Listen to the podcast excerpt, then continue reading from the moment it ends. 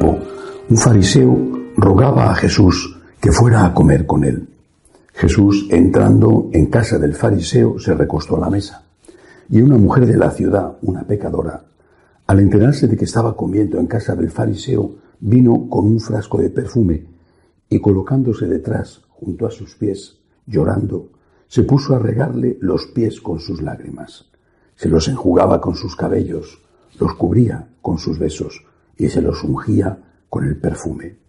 Al ver esto, el fariseo que lo había invitado se dijo, si este fuera profeta, sabría quién es esta mujer que lo está tocando y lo que es una pecadora. Jesús tomó la palabra y le dijo, Simón, tengo algo que decirte. Él respondió, dímelo, maestro. Jesús le dijo, un prestamista tenía dos deudores. Uno le debía 500 denarios y el otro 50. Como no tenían con qué pagar, los perdonó a los dos.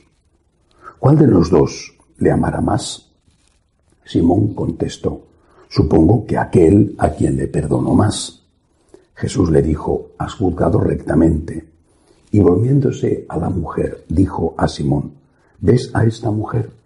Cuando yo entré en tu casa no me pusiste agua para los pies. Ella, en cambio, me ha lavado los pies con sus lágrimas y me los ha enjugado con su pelo. Tú no me besaste. Ella, en cambio, desde que entró, no ha dejado de besarme los pies. Tú no me ungiste la cabeza con ungüento. Ella, en cambio, me ha ungido los pies con perfume. Por eso te digo, sus muchos pecados están perdonados, porque tiene mucho amor, pero al que poco se le perdona, poco ama. Y a ella le dijo, tus pecados están perdonados. Los demás convidados empezaron a decir entre sí, ¿quién es este que hasta perdona pecados?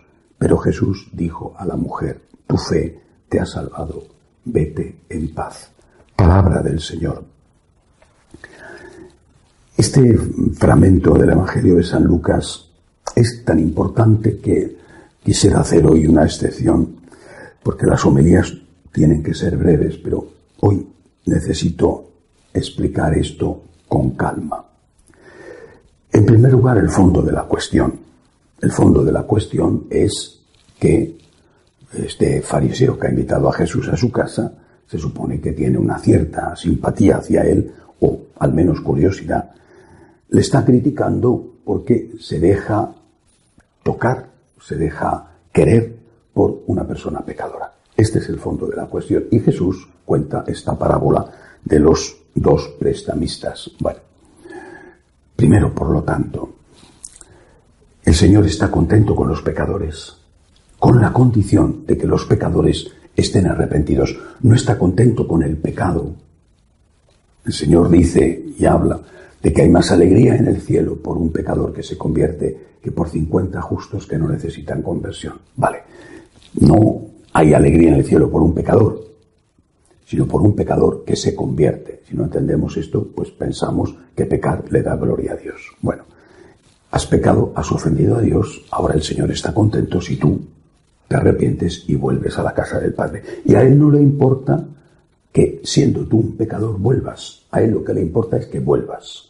Porque ¿cómo vas a volver si no te has ido? Es decir, el Señor ha venido a salvar a los pecadores. No tenían necesidad de salvación los hombres si no hubieran cometido el pecado original y los pecados personales. Este es el fondo de la cuestión. Eres un pecador, no te preocupes. Con tal de que vuelvas, el Señor te va a tener siempre los brazos abiertos esperándote.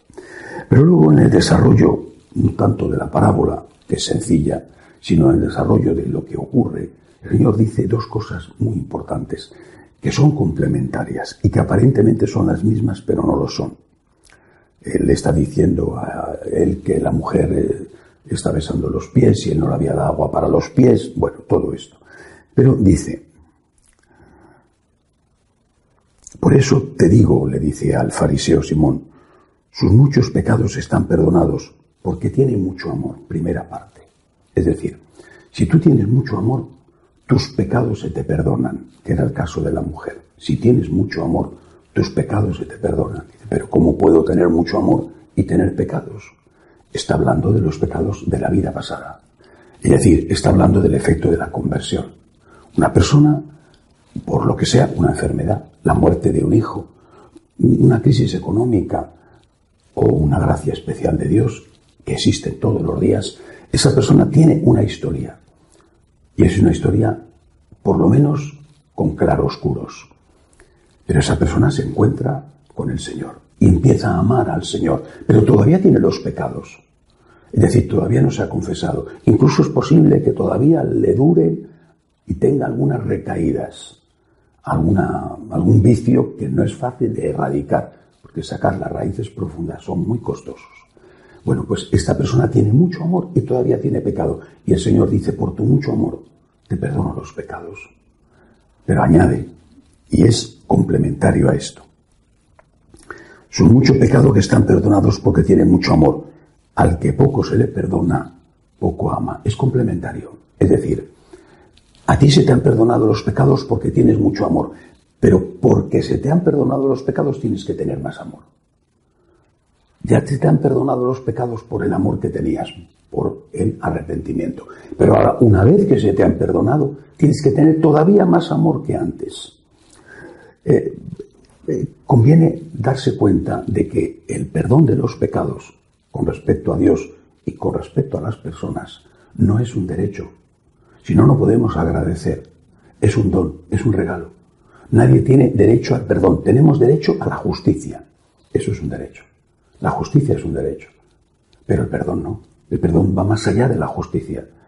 A ti te han podido hacer daño y tú le dices a esa persona, mira, vamos a ir a un tribunal, el tribunal va a sentenciar, de acuerdo, ya está. Supongamos un tribunal justo. El tribunal sentencia, ahora bien, a ti te han puesto el tribunal una multa para resarcirme del daño, por ejemplo. Bueno, pues yo esa multa te la perdono. Eso no es un derecho. El derecho es que el juez te juzgue y te diga tienes que pagar una multa de 10.000 euros y no que te diga tienes que pagar una multa de un millón de euros porque no era para tanto.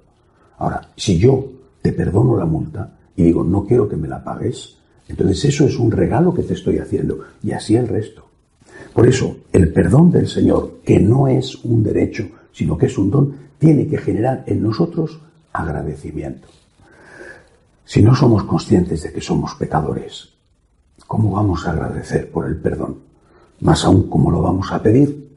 No lo pedimos y, por supuesto, no lo agradecemos. Al contrario, nos ofende. ¿Qué es lo que está pasando? Te dicen, esto que está sobrando está mal, esto que estás haciendo está mal, y te enfadas te enfadas. ¿Quién eres usted para decirme que esto está mal?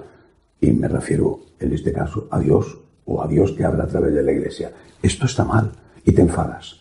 Yo puedo hacer lo que me dé la gana. Pues, pues, en la medida en que la ley te lo permita, haz lo que te dé la gana, pero está mal.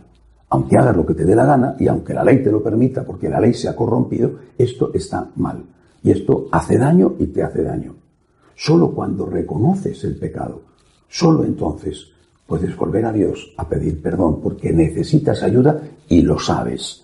Necesitas ayuda y sabes a dónde acudir. Y a partir de ahí empieza el agradecimiento. Bueno, pues yo creo que nosotros tenemos que decirle al Señor, quiero tener mucho amor, Señor. Quiero tener mucho amor para no separarme de ti. Y quiero tener mucho agradecimiento porque tú has perdonado mis muchos pecados. Que así sea.